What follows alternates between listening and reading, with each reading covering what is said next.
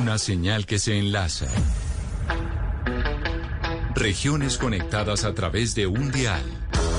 A partir de este momento, Oscar Montes, Ana Cristina Restrepo, Hugo Mario Palomar, Valeria Santos, Gonzalo Lázari y Camila Zuluaga analizan y debaten el tema del día. El tema del día. Colombia está al aire. 12 del día, 17 minutos. Seguimos aquí en Mañanas Blue cuando Colombia está al aire. Después de las noticias del mediodía, hablar del tema del día, que básicamente es la reforma tributaria que se presenta hoy en el Congreso a las 2 de la tarde. Se conoció por una filtración al periódico El Tiempo, Valeria. Todavía no sabemos si la filtración es supremamente legítima o no, porque ha habido eh, declaraciones en donde mencionan que no es tal cual ese texto, pero a mí me parece difícil que se pueda filtrar un tema de 110 páginas y no sea el definitivo. Pero ¿cuáles son los principales temas de esa reforma que tal vez no se habían conocido antes y que se conocieron el día de hoy por el periódico? Pues mire, Camila, lo primero es el título. El título tiene eh, pues seis frases, digamos, o, pues seis eh, parágrafos que son gigantescos. Entonces tiene una forma de llamarla que es pues eh, pues digamos que poco transparente, pero entonces la vamos a llamar la Ley de Solidaridad Sostenible para reducir un poco el título de la propuesta, de la reforma. Mire, lo grande, ponen IVA de 19% a servicios públicos de personas de estrato 4, 5 y 6, 19% a gasolina. Acá hay un tema que no vamos a saber sino hasta las 3 de la tarde sobre eh, declaración de renta a personas de clase media. Pero lo que dice esta filtración es que las personas que ganen más de 2.4 millones de pesos en adelante van a declarar renta y desde el 2023 los que ganen más de 1.6 millones mensuales van a declarar renta. Hay que recordar los oyentes que declarar renta es diferente a, digamos, tener que pagar renta. La reforma dice que en el 2022 la tarifa a pagar de personas arriba de 2.4 va a ser cero, pero que en el 2023 sí van a empezar a pagar algo simbólico que sería alrededor de 62 mil pesos al año. Bienes que anteriormente eran considerados como exentos del impuesto eh, de IVA van a pasar a excluidos. ¿Esto qué quiere decir, Camila? Que, por ejemplo, eh, la leche, el queso, los huevos, eh, no van a tener que pagar IVA, pero no se les va a poder tampoco descontar, digamos, el IVA de los insumos para producirlos, lo cual ha sido criticado por diferentes gremios porque han dicho que esto va a terminar encareciendo los precios, por ejemplo, de los huevos. Van a tener que pagar renta las pensiones por arriba de 4 millones 841 mil pesos. El gobierno había dicho que era por encima de 7 millones de pesos. Vamos a ver, pues, qué pasa con esta reforma presentada a las 3 de la tarde. Pensiones voluntarias también van a pagar renta, impuesto de 10% a quienes ganan eh, y tienen un salario por arriba de 10 millones de pesos, impuesto al patrimonio temporal arriba de 5 mil millones de pesos de hasta 2%. Esta es una victoria del señor Vargas Lleras porque va a ser temporal. También se va a aumentar la tarifa del impuesto a los dividendos del 10% al 15%. Habrá nuevo impuesto a los vehículos, habrá impuesto a computadoras y bicicletas de IVA. Eh, el gobierno va a planear darle aval a ciudades capitales para que instalen peajes dentro de su jurisdicción algo bastante polémico, Camila, no, va, no incluye esta reforma filtrada la sobretasa al sector financiero. Y pues ya después habla de todo el tema del gasto público y de la austeridad, Camila. Pues esta reforma es la que se presenta a las dos de la tarde. Esto es lo que entra, no necesariamente lo que sale, pero es la carta de juego con la que llega el gobierno nacional al Congreso de la República. Como usted dice, Valeria, hay algunas críticas de los gremios, también hay críticas de los congresistas, pero acá cada una de esas críticas tiene un interés personal, uno político, otro económico. Y por eso, para analizar lo que se conoce hasta el momento de esa eh, reforma, ya sabemos que pues como hasta hoy se conoció y son 110 páginas que hay que estudiar y no se puede dar una opinión tan a fondo. De todas maneras, quisimos llamar pues a los académicos, a los decanos de economía del país que se dedican a estudiar estos temas y quiero empezar por, por saludar al, de, al decano de economía Jorge Rodríguez de la Universidad Nacional de Colombia. Decano Rodríguez, bienvenido, gracias por estar con nosotros. Eh, con mucho gusto, buenas tardes. De lo que usted ha podido leer, de lo que conoce, profesor Rodríguez, ¿qué tan buena es esta reforma que va a presentar el gobierno del presidente Duque al Congreso de la República? ¿Es lo que necesita el país en este momento? Bueno, yo he podido ver dos cosas, dos grandes cambios fundamentales, el tema del IVA y el impuesto sobre la renta tanto de personas jurídicas como naturales. Eh, yo creo que pues la necesidad de una reforma estructural que genere recursos eh, para el gobierno, para poder financiar los eh, servicios públicos, los bienes colectivos, pues de eso, de eso no hay duda. Pero el tema es cómo, qué contenido tiene. Y yo creo que lo que alcanza a vislumbrar, yo diría que no es en esa dirección eh, lo que necesita el país. ¿Por qué lo digo? Está el tema que ya se mencionaba en los comentarios que hicieron del tratamiento tributario, eh, tratamiento eh, que recibiría la canasta familiar con el IVA. lo que alcanzo a vislumbrar es que muchos bienes que hoy están exentos del IVA pasarían a ser grabados con la tarifa general y tal vez algunos, no, no, es muy claro todavía, tendría que mirarlo con más detalles, pasarían a la, a la categoría de excluidos. Esos dos movimientos en ambos casos implicarían eh, una carga tributaria mayor sobre, sobre los bienes de la canasta familiar. Profesor. ¿Eso? ¿Eso qué implica? Básicamente que, la, que las personas más pobres como proporción de su ingreso para pagar eh, más impuestos que los más ricos, digamos, como proporción del ingreso. Sobre eso, sobre eso que está diciendo precisamente es que le quería preguntar, porque obviamente frente a las reformas tributarias, pues se hace mucha política, sobre todo a portas de unas elecciones que tenemos el próximo año. Pero digamos que dentro del, del común de la gente, lo que se piensa con esta reforma y lo que han dicho incluso eh, congresistas es, aquí van a clavar a los mismos de siempre, a la clase media y a los más pobres. Realmente esta reforma es para clavar, y me disculpa la palabra, profesor Rodríguez, para clavar a los que menos tienen. Desde, digamos, la parte académica y científica, ¿eso es así? Es un grave problema que ha tenido Colombia históricamente, es la dificultad de grabar a las eh, riquezas, a los patrimonios altos y a los ingresos altos. Eso no lo ha podido hacer bien Colombia históricamente, no solamente ahora, sino en la historia. Y esta reforma no, no va en la dirección de mejorar, esa, de corregir ese problema, de, mejorar esa situación. Por el contrario, con estas medidas que le estoy diciendo, de, de grabar la canasta familiar con el IVA, bien sea eh, eliminando las extensiones o poniéndolos como excluidos y bajando el umbral eh, muy, digamos, yo, hay, necesidad de, grabar, de obtener recursos vía impuestos sobre la renta, pero me parece que se le va la mano en bajar el umbral a partir del cual se empieza a pagar eh, el impuesto sobre la renta de las personas naturales. Entonces, en ese sentido, sería una reforma eh, regresiva. Observe usted que, por ejemplo, pone un impuesto a la riqueza, pero lo pone temporal. La una pregunta sería, ¿y por qué no lo deja permanente? Pero entonces, pero entonces, profesor, sí podemos decir que aquí están poniéndole impuestos a los más pobres. O sea, que realmente esta reforma tributaria va a recaudar la plata que necesita el país para llenar el hueco fiscal de la gente que menos tiene. En balance, la respuesta es sí, en lo que yo puedo percibir en este momento. Profesor Rodríguez, el señor eh, Bruce McMaster había hecho, digamos, una propuesta, hizo una propuesta hace unos días sobre la reforma tributaria que la ANDI estima conveniente. Y básicamente, en resumen, el señor McMaster dijo, no es un momento para hacer una reforma tributaria estructural que cambie, digamos, eh, eh, tanto del sistema tributario colombiano, más bien hay que hacer una reforma tributaria devolviendo, regresando al estado actual antes de la ley de financiamiento del país, o sea, quitándole un poco los beneficios a los, los que iban a los que le entregó eh, este gobierno a las empresas para cubrir el hueco, pero dijo no es el momento de hacer una reforma estructural. ¿Usted está de acuerdo? ¿Usted sí piensa que hay que hacer una reforma estructural en el país en este momento? A ver, más recursos tributarios se necesitan porque Colombia ha tenido históricamente un gobierno muy pobre en términos de recaudos tributarios para satisfacer las necesidades colectivas. El problema es el cuándo es oportuno hacer la reforma. Lo que la, teoría sugiere es que el momento para elevar el recaudo tributario del conjunto de la sociedad es en las épocas de, vacas gordas. Evidentemente, este periodo es de, recesión, de crisis económica, no de vacas gordas, de vacas flacas, por el contrario, y no sería, digamos, apropiado, no es aconsejable.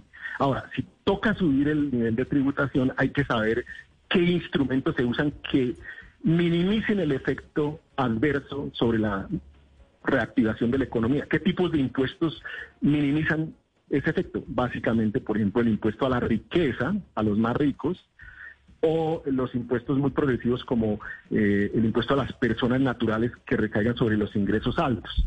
Ahora, si no se quiere hacer eso, y la, propuesta de, la, de la ANDI es interesante, porque básicamente corrige problemas tributarios que el mismo gobierno creó en reformas anteriores. Por ejemplo, el descuento del impuesto de industria y comercio, eh, del impuesto sobre la renta.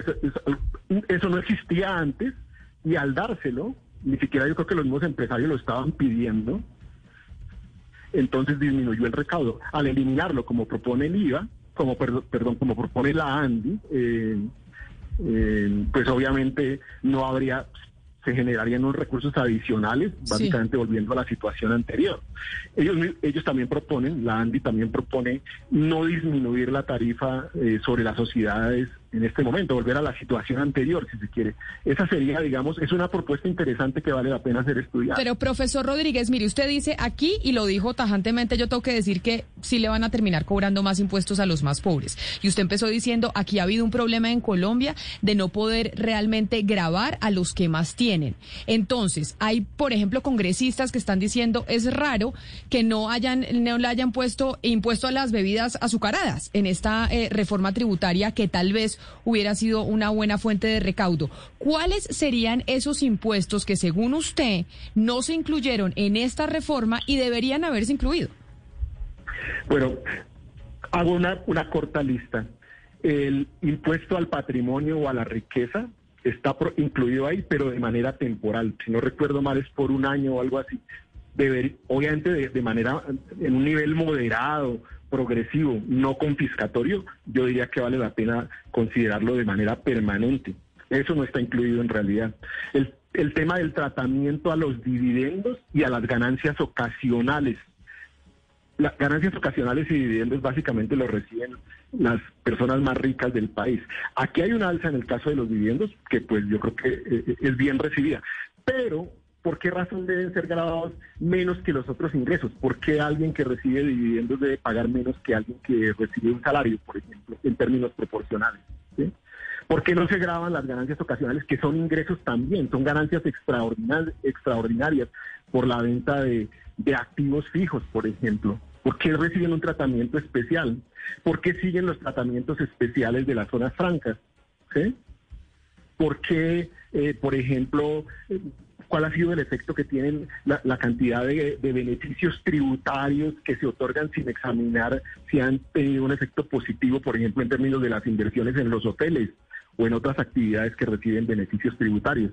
Entonces, ese tipo de cosas son las que faltan ahí en, el proyecto, me parece. Pues es el eh, decano de Economía de la Universidad Nacional de Colombia, el doctor Jorge Rodríguez. Profesor Rodríguez, gracias por habernos dado sus observaciones o sus inquietudes sobre esta reforma que se presenta hoy a las 2 de la tarde y que ya se conoció el texto en la mañana de hoy. Feliz tarde.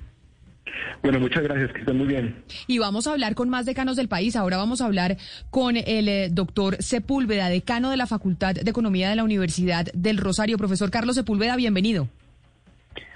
Buenas tardes, Camila. Un saludo para usted la mesa de trabajo y todos los que nos escuchan hoy. Como en el gremio de los economistas, al igual que en el gremio de los abogados, hay diferentes eh, visiones de las cosas. Le pregunto a usted si coincide con lo que decía el profesor Rodríguez, que esta reforma tributaria que va a presentar el gobierno a las dos de la tarde en el Congreso, pues básicamente, y me disculpa la palabra que voy a usar, va a terminar clavando a los de clase media y a los de clase baja. Mm, yo no usaría esa frase eh, eh, textualmente. Creo que, pues, primero, creo que nuestro sistema tributario es disfuncional y creo que tenemos que hacer un esfuerzo para corregirlo en varios frentes.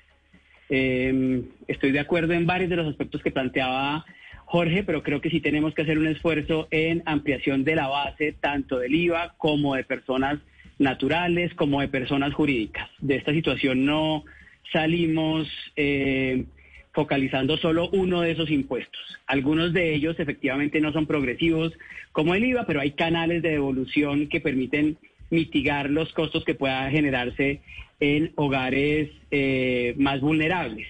Para mí el problema parto con lo que decía eh, Valeria cuando presentó, cuando hizo la introducción, y es que se presenta como una como una reforma hacia una infraestructura de equidad fiscalmente sostenible.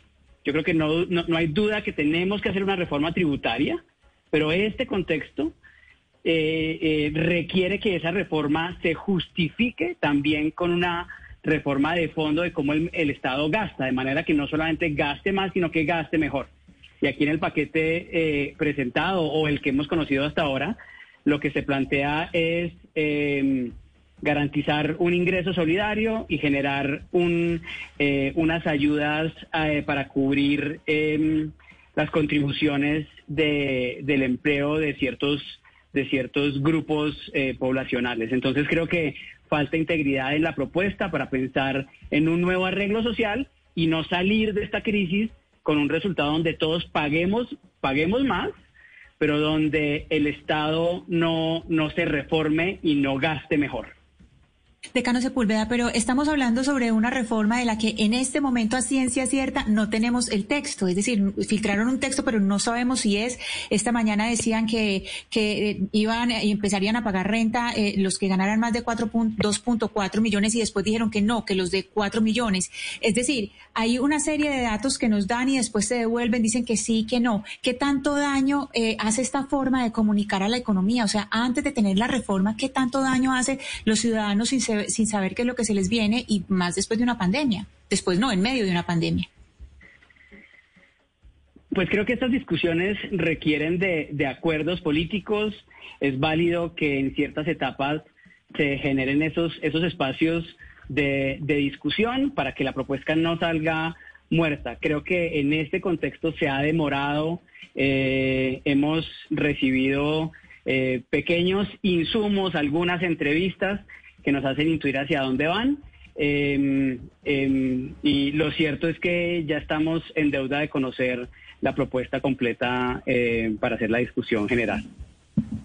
Pero mire, decano Sepúlveda, siguiendo un poco con la pregunta de Ana Cristina eh, sobre el tema de comunicación, a mí hay un tema que me preocupa mucho porque había muchas críticas alrededor de ponerle IVA a la canasta familiar y el presidente de la República se lo dijo, no, eso no va a pasar. Sin embargo, cuando uno lee el texto y pues el texto filtrado por el tiempo y uno no analiza, uno dice, pues al final la canasta familiar sí va a aumentar de precio en algunos elementos. ¿Por qué? Porque al momento de pasar usted exentos a excluidos, pues mucha de la, de la cadena de valor para producir un huevo o un pollo, pues no se le va a volver el IVA por ende se va a encarecer. La otra cosa es el 19% de la gasolina. Entonces, eh, al final, todas estas propuestas sí van a encarecer la canasta familiar. ¿Usted cree que esto sí va a pasar y están tratando de esconderlo?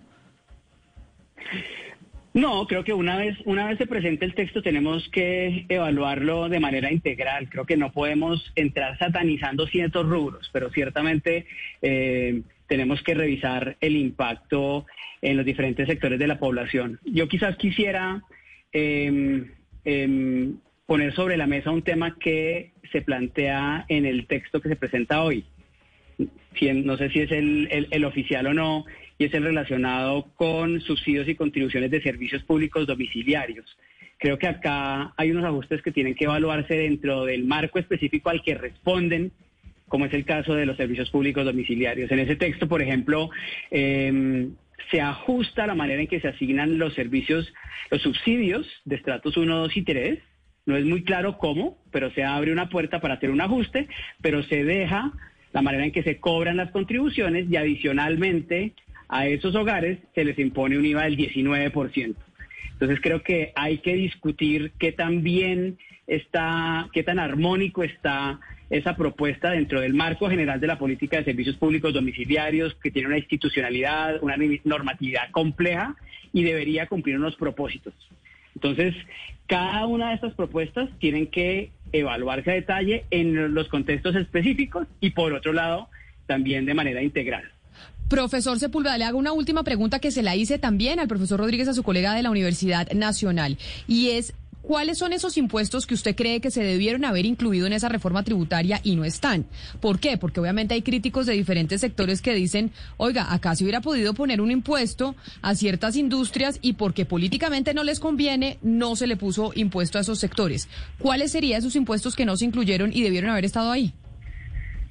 Yo estoy de acuerdo con, con Jorge frente a las exenciones de impuesto de renta de personas jurídicas. Creo que eh, así como hacemos un llamado y, eh, al aumento de la base gravable de personas naturales, eh, al pago en el IVA, esto no puede ir sin una eliminación también de exenciones y beneficios tributarios a ciertos sectores. Creo que políticamente, sobre todo, Eh, si vamos a pagar, debemos pues pagar todos, eh, pero sobre todo si vamos a corregir problemas, no podemos escoger eh, eh, los problemas que están relacionados con el impuesto a la renta de las personas y no con el impuesto a la renta de eh, ciertos sectores que tienen unos beneficios eh, históricos. Es el decano de la Facultad de Economía de la Universidad del Rosario, el profesor Carlos Sepúlveda. Profesor Sepúlveda, gracias. Gracias a ustedes. Bueno, y seguimos hablando con académicos, con profesores de qué piensan de esta reforma tributaria, pero no solo en universidades aquí en Bogotá. Vámonos a una universidad en Cali, que es la Universidad ICESI. Nos atiende Ramiro Guerrero, que es el decano de la Escuela de Economía y Finanzas de una de las universidades y de las mejores que hay en el Valle del Cauca. Profesor Guerrero, bienvenido. Eh, buenas tardes, muchas gracias. Bueno, profesor Guerrero, usted es de Cali. Su primera eh, observación frente a esa reforma que se presenta hoy a las 2 de la tarde y que ya se conocen pues unos puntos muy importantes. Pues pienso que no merece el calificativo de estructural. Creo que eh, mezcla algunos ingredientes de urgencia para la coyuntura con algunas pretensiones de reforma estructural, pero no lo suficientemente elaboradas. Creo que el ambiente no está como para una discusión eh, muy profunda y, y, en ese sentido quizá habría sido mejor que el gobierno hubiera presentado una reforma más modesta en su alcance, menos controversial en su contenido, eh, como por el estilo de la que planteó la semana pasada la Andy. Sí, profesor Guerrero, hay quienes dicen que este gobierno acuñó un refrán, que una reforma tributaria al año no hace daño. Eh, ¿Usted cree que a este gobierno le quedó grande el control de la evasión fiscal y el recorte del gasto público? Siempre está acudiendo a las reformas para poder financiar programas sociales, como en este caso lo pretende. Sí, yo anotaría en ese punto que la reforma es histórica. Digamos, no me fijaría en el gobierno actual. Si uno mira los últimos cinco gobiernos, hay del orden de dos reformas tributarias por gobierno, todas supuestamente estructurales que no terminan siéndolo y que terminan siendo insuficientes. Y creo que este gobierno no ha escapado a esa lógica, que yo creo que alude más a la capacidad del sistema político como un todo de abordar con más ponderación y madurez estas discusiones que son sensibles. Sí, pero mire, mire, eh, decano Guerrero, mmm, yo le quiero preguntar por el título del proyecto, que pomposamente el gobierno lo llama Solidaridad Sostenible, la reforma tributaria. ¿Qué tanto de solidaria la ve usted y qué tanto sostenible la ve usted a esta, a esta, a esta iniciativa, a este proyecto? Y por otro lado, le quería preguntar también por el tema del IVA a, del 19% a los servicios públicos para los estratos 4, 5 y 6 para volver a insistir en, el cuestionamiento inicial que se le ha hecho a, la, a, este, a esta iniciativa, que golpea duramente a la clase media. Por favor, ¿nos ayuda a entender un poquito esa parte? Gracias. Sí, eh, mi colega de la Universidad Nacional decía hace un momento que hemos tenido una incapacidad histórica en Colombia de recaudar los impuestos a, las, digamos, a, los, a las fortunas más grandes, por decirlo de alguna forma. Y, y paradójicamente esto tiene que ver con, con el IVA y ahí yo creo que ahí normalmente se, se, plantea la pregunta de quién va a pagar más, los, la clase media, los ricos, pobres, etcétera, pero hay una inequidad mucho más de fondo en el sistema colombiano y es que hay fortunas muy grandes que no están en el radar de la administración tributaria. Y una de las razones por las cuales no están en el radar de la administración tributaria es porque el IVA tiene muchos huecos. Y el, eventualmente tendría más sentido un IVA más universal, con una tarifa más baja del 19, que es una tarifa alta, y con una devolución mucho más decidida. Deberían, podría uno atreverse a pensar en la universalidad para, para las clases bajas, de forma tal que todas esas fortunas que hoy en día están por fuera del radar entren al radar tributario y no sigan cargando siempre a los que ya están registrados y a los asalariados, y, y, se contrarreste, digamos, o se solvente adecuadamente el, el tema de la equidad. Pero profesor Guerrero, con esta reforma, con esta reforma que se va a presentar, se, se logra hacer que entren en el radar esas fortunas que hoy no en día, que hoy en día no se graban o no, o esto no intenta no, por ningún lado no creo, identificar no esas fortunas que hoy en día no pagan impuestos. No, no pareciera porque al pasar los bienes de exentos a a excluidos eh, van a dejar de, de, descontarse, o sea, va, va, a haber menos información. no pareciera, yo no creo que, que, que dé un paso decidido en, ese, en esa dirección y yo creo que ahí el problema al final es, es la sensibilidad de la discusión sobre el IVA, porque la palabra canasta familiar es una palabra que tiene una carga emocional fuertísima, pero si uno la examina, la canasta familiar es todo. Entonces, si, si se vuelve políticamente tóxico, por así decirlo, tocar la canasta familiar, querría decir que no hay IVA. Y, sin embargo, el IVA pues, tiene una razón de ser y por eso existe en todo el mundo. Entonces, creo que por eso pienso que no están dadas las condiciones para una discusión de una reforma que verdaderamente tenga el alcance de estructural. Entonces se queda a mitad de camino, tiene un ingrediente de solidaridad, lo del ingreso solidario, etcétera, pero, pero también se queda corto. Entonces se queda, se queda corta en cuanto a la ambición de crear una reforma verdaderamente estructural que creo que lo lógico ahí es que haya unas tarifas bajas, más bajas y menos excepciones. Eh, una devolución adecuada del IVA para, para casi que casi que prácticamente universal para, para las capas más eh, menos pudientes de la población, eh, pero no se queda corto, digamos, en esa dirección y también se queda corto, digamos, en, en, en, el ingrediente pues, de solidaridad. Pues hay que apreciarlo porque siempre son, es un buen número de millones de hogares que tendrían, digamos, de carácter permanente estas ayudas, pero pero pues tampoco son todos. Profesor, le hago una pregunta que nos hace un oyente que nos escribe a través de las redes sociales y más que una pregunta es un comentario y él dice que pues con esta reforma tributaria que haciendo pagar a la gente pagar más impuestos, lo que va a pasar es que muchos capitales y operaciones se van a refugiar en criptomonedas para evitar pasar, por ejemplo, por el sistema financiero. Y como las criptomonedas hoy en día no tenemos todavía un sistema para poder grabarlas, pues por eso podría llegar a ser un refugio de aquellos que quieren evadir los impuestos. ¿Usted cree que eso es cierto? Pues yo creo que eh, pues lo de la criptomoneda suena interesante, pero la, criptomoneda nacional sigue siendo el efectivo.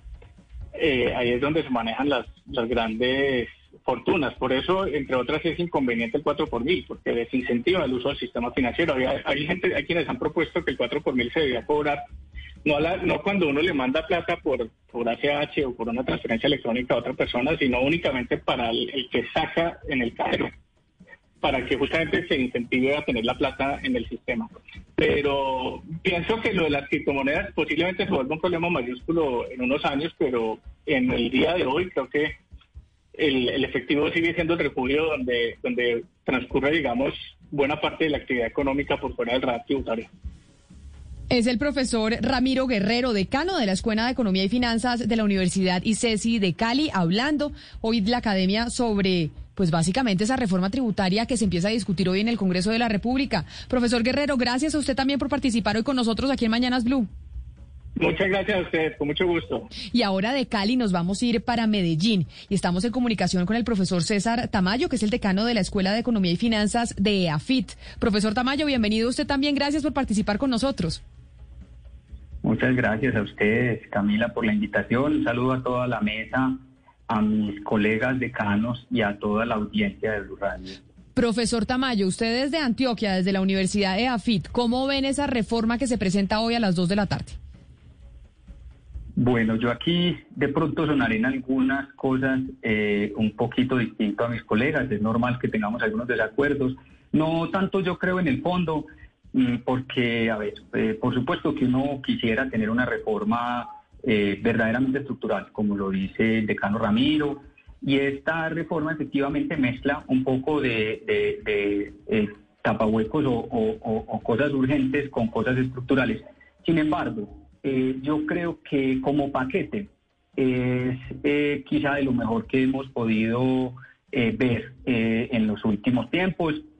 La reforma que ya este gobierno intentó pasar en algún momento eh, tenía también algunos elementos estructurales, pero finalmente en el Congreso, eh, como decían ahorita, uno sabe lo que entra, pero no lo que sale, y lo que salió fue una reforma que no eh, era para nada estructural, y por eso nos vemos otra vez abocados aquí. Pero en términos generales, la reforma sí tiene unos elementos importantes, porque es una reforma fiscal, no es solo una reforma tributaria, entonces tiene disposiciones sobre los tributos, pero también sobre los gastos, y en ese sentido eso es muy positivo. Es una reforma que busca mayor progresividad de la tributación en Colombia. Eso para, explicarlo mejor, digamos, en Colombia pagamos impuestos y, y, redistribuimos y gastamos relativamente mal, eh, de, tal forma que eh, las personas, antes y después de pagar impuestos en recibir transferencias, no hay mayor redistribución. Eh, hay un montón de razones para que esto suceda. Esta reforma trata de, de, mejorar eso, hacer más progresiva la tributación y el gasto, es decir, que quienes tienen menos paguen menos y quienes tienen más paguen más. Profesor, quiero centrarme sobre esto que usted dice de que lo bueno es que no es solo una reforma tributaria, sino una reforma fiscal, porque también controla el gasto. Sin embargo, el control del gasto y las transformaciones en cómo se va a gastar la plata, pues básicamente no son eh, de mayor impacto, ¿o sí? ¿O cuál es eso, es ese impacto en el gasto por parte del Estado significativo que viene en esa reforma? Sí, ahí, eh, digamos, quiero hacer eh, una aclaración o eh, separar las, dos cosas.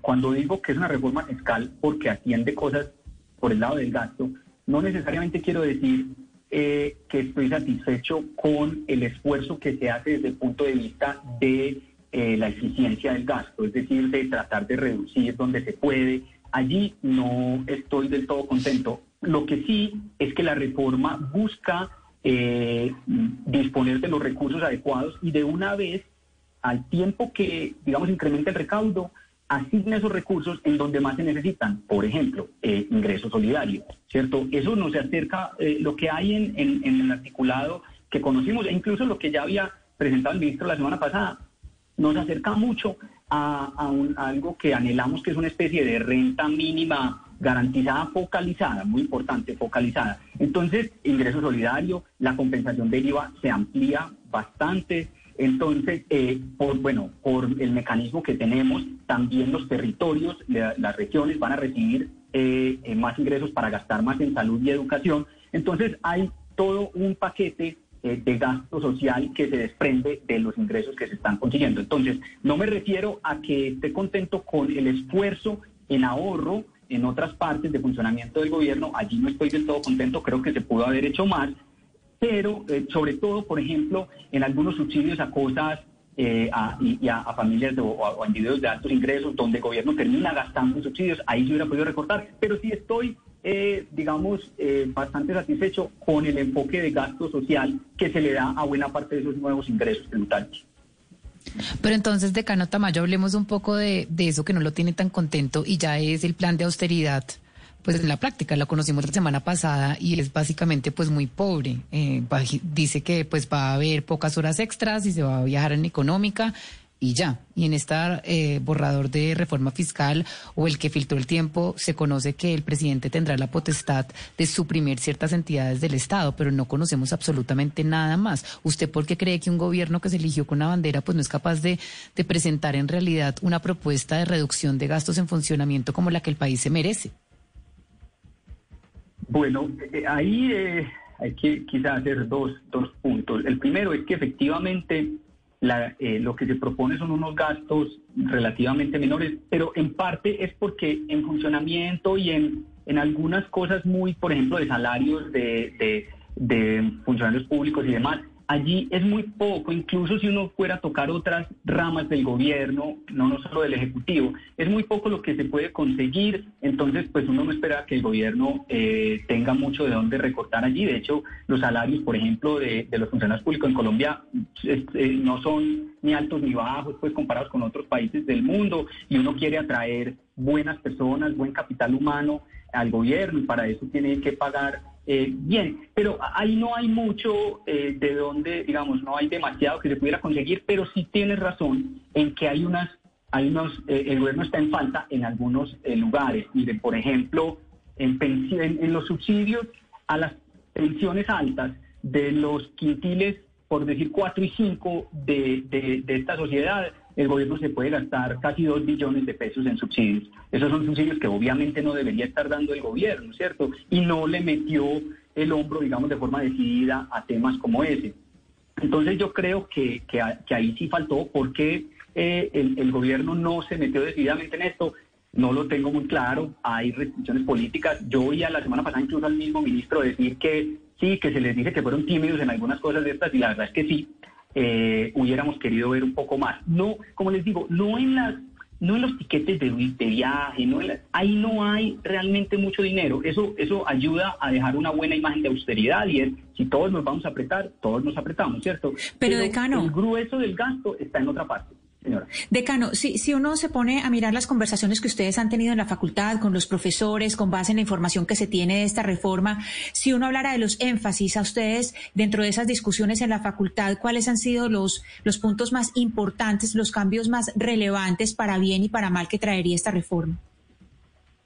Claro que sí, Ana Cristina. Mira, hay, digamos, dos o tres muy importantes. El primero es que la reforma busca eh, los recursos adicionales que necesita el país, que los necesita. Entonces, uno de esos es uno de los temas en los que nos hemos enfocado. Es, este país necesita unos recursos adicionales. Tuvimos que hacer un gasto muy grande el año pasado y lo seguimos haciendo y lo seguiremos haciendo con ingresos solidarios y otras transferencias. Entonces, necesitamos los recursos adicionales. Lo, lo que vemos de positivo allí es que los nuevos ingresos vienen eh, sobre todo por mayores impuestos a las personas y sobre todo a las personas de altos ingresos, porque tenemos, por ejemplo, una nueva tarifa marginal más alta, tenemos impuesto al patrimonio que se, eh, eh, se, cobrará en 22 y en 2023 eh, y quizás quedará allí. Ese es el primer tema, porque en Colombia tenemos un desbalance muy problemático entre que el, lo grueso del impuesto de renta lo pagan las empresas y muy poquito del impuesto de renta lo pagan las personas. Esta reforma busca que más eh, recursos se consigan a partir del el impuesto a las personas, tanto en renta como en IVA y a las personas de mayor ingreso. Ese es como el segundo elemento que hemos eh, considerado importante allí. El tercero es, como decía, el gasto social que propone la reforma se necesita, es urgente, nos acerca la vanguardia de, lo que es eh, tratar de tener unas transferencias parecidas a ingresos mínimos garantizados y hay otros temas, digamos, como por ejemplo eh, mejorar un poco la institucionalidad de la regla fiscal que nos garantiza la sostenibilidad de las cuentas fiscales en el largo plazo. Estos han sido los puntos en los cuales nos hemos concentrado. Venga, profesor Tamayo, ¿usted por qué no nos ayuda explicándonos en Colombia cuándo un ciudadano deja de ser clase media para ser clase alta? Se lo pregunto porque muchos consideran que con esta reforma tributaria el gobierno está tratando a la clase media como si fueran ricos. Claro, entonces la clase media, eh, pues es un concepto que usamos, digamos, popularmente, eh, coloquialmente, pero si uno se sienta a pensar en la distribución del ingreso, cuando uno habla de clase media tiene que estar pensando en que se encuentra más o menos en la, en la mediana o en la mitad, ¿cierto?, de la distribución del ingreso. Las personas que ganan 3 millones de pesos al mes no se encuentran eh, cercano a la mediana ni a la mitad, están de hecho más cerca del 85% más con ingresos más altos de la sociedad. Entonces, de allí quizá un poco la confusión eh, sobre clase media. Desafortunadamente en este país todavía quien gana 3 millones de pesos al mes no es clase media, es una persona con unos ingresos más altos que la gran mayoría de las personas. Pues es el profesor César Tamayo, decano de la Escuela de Economía y Finanzas de AFIT. Le agradezco mucho, profesor Tamayo, por haber estado con nosotros y quizá para despedirlo, ¿usted no está de acuerdo entonces con sus anteriores eh, colegas que estuvieron aquí con nosotros en que esta es una, una reforma tributaria que le cobra más impuestos a la clase media, a la clase baja? ¿Usted no coincide con eso? ¿No cree que eso sea una realidad? No, coincido con esa afirmación, pero tampoco creo que esa haya sido la posición de, de todos mis colegas. Profesor Tamayo, mil gracias por haber estado aquí con nosotros. Gracias a ustedes. Buen día. Ahí escuchábamos las voces el día de hoy de los académicos, de aquellos que se dedican precisamente a estudiar economía, de qué tan buena es esta reforma tributaria para el país. Si yo le pregunto, Valeria, si bien es cierto que no todos tienen una misma posición, porque pues en economía sí que hay distintas posturas, en conclusión, de los cuatro decanos que tuvimos hoy, ¿usted cree que la reforma se raja o no? Pues sí, porque tres de los cuatro básicamente concluyeron, y yo sí lo entendí como usted, Camila, que la reforma es regresiva. Uno de ellos además alegó que pues no es una reforma ni siquiera estructural, pero que se esconde como que, pero que trata de presentarse como estructural. Entonces, que más fácil hubiera sido presentar una coyuntural como la que propuso la Andy para tapar el hueco y punto, y más adelante hacerla estructural. Pero sí creo pues que, que según los economistas, eh, digamos, rectores de las facultades más importantes del país, se raja, Camila. Usted, Oscar, ¿cómo vio a los decanos frente a esa reforma tributaria, frente a lo que se conoce, que es importante aclarar que eso es lo que entra, pero no necesariamente lo que sale, porque lo que sale puede ser también una colcha de retazos que le meten cosas y que empieza todo el país a opinar como debe ser para tener pues lo mejor que podamos eh, sacar del Congreso? Sí, Camila, yo rescato la, apreciación del doctor Guerrero, que además fue periodista, editor político, editor económico de Semana y conoce mucho de esa época en que se tramitan las reformas tributarias. Yo no creo que sea una reforma estructural, él lo dijo muy claramente, pero además, Camila, yo haría una lectura política del futuro de la reforma. Y así como está planteada, yo no creo que el Congreso de la República, por ejemplo, ese IVA del 19% en servicios públicos a los estratos 4, 5 y 6, yo quiero ver al primer congresista que vote en tiempo preelectoral ese artículo. Lo quiero ver. Es que por eso me parece a mí importante hablar con los decanos, porque obviamente los congresistas en este momento están pensando no solo en lo que más le beneficie al país, sino también en lo que más le beneficie directamente a sus intereses electorales del próximo año pero son ellos los que tienen que votar la reforma. Entonces, la reforma se juega su suerte en ese escenario, en el escenario del Congreso. Por eso es que yo veo difícil el futuro de la reforma en puntos como ese que le acabo de decir concretamente, el del IVA del 19% de los servicios públicos para los estratos 4, 5 y 6. El eh, la clase media desapareció con esta, con esta pandemia. La clase media desapareció y se engrosó la clase baja. Pero por eso es que, por ejemplo, la OCDE dice, o hay analistas que dicen es muy difícil el futuro de esta reforma tributaria en un año preelectoral. Es que ya estamos pensando en elecciones a Congreso y en elecciones a Presidencia de la República. Pero lo que pasa es que también tenemos a las calificadoras de riesgo encima, que están pidiendo algún tipo de mensaje, que están pidiendo, bueno, ¿qué están haciendo allá en Colombia para no bajar la calificación? Y es importante aclarar que la calificación de riesgo es fundamental porque de eso depende a cuánto nos van a prestar. O sea, la calificación de riesgo, Valeria, es como cuando a usted le van a hacer un análisis crediticio. Si usted es buena paga, le cobran menos intereses. Si es mala paga y tiene eh, mal desempeño, pues le cobran los intereses más altos. Eso es lo que determina es en cuánto nos va a costar endeudarnos. Y si nos bajan la calificación, es que nos va a salir más caro eh, poder pedir plata prestada es que el gobierno tampoco ha presentado un plan alterno a la reforma tributaria. No, o sea, es decir, hay unas posibilidades muy grandes como vender ISA, como lo que está recibiendo dividendos del Banco de la República, como los dividendos también que va a recibir de Copetrol por la subida del precio del petróleo. Eso todo va a ayudar a las finanzas y digamos que el gobierno no lo está presentando como una posibilidad, sino el ministro Carrasquilla básicamente salió a decir no hay caja, hay que eh, eh, aprobar esto ya, a, como a generar un poco de pánico y a mí eso me parece peligroso porque también reitera y reafirma un poco la preocupación de las calificadoras cuando de pronto está tan sustentada si uno se pone a mirar todo, todas las finanzas públicas del Estado. Es que no hay ni siquiera consenso en que se necesite la reforma tributaria, Camila. Entonces, pues así muy difícil. Lo que sí le digo es, Álvaro Uribe Vélez, lo que él había dicho, se lo dieron, que es eh, no va a haber renta para, para, arriba de 2.5 porque van a haber renta cero para el próximo año, no va a haber IVA canasta familiar, a Vargas Lleras también le dieron contentillo con patrimonio temporal y lo que no, no aparece por ningún lado es la sobretasa al sistema financiero, Camila. El gran balón, Valeria, de haber eh, hablado hoy con decanos de facultades es que cuando habla el decano de una facultad no solamente estamos buscando un concepto técnico, sino que estamos buscando un concepto de personas que viven en una comunidad académica, que estudian los temas, que a partir de las conversaciones, como bien nos dijeron los, los invitados, nos empiezan a contar qué es lo que han comentado entre ellos. Es decir, no habla una persona sola, sino que habla una comunidad académica a través de esos decanos. Entonces yo creo que eso nos ayuda mucho a mirar qué tan buena o mala puede ser la reforma de lo que sabemos Y eso creo que es una gran conclusión de los invitados que tuvimos hoy para analizar lo que se conoce de la reforma tributaria, que sin duda alguna será el tema de este semestre, porque será el gran proyecto a discutir en el Congreso de la República por parte del gobierno del presidente Iván Duque. Es la una de la tarde en punto. A ustedes mil gracias por haber estado conectados con nosotros aquí en eh, Mañanas Blue a través de Blue Radio y también de Noticias Caracol ahora. Quédense con nuestros compañeros de Meridiano.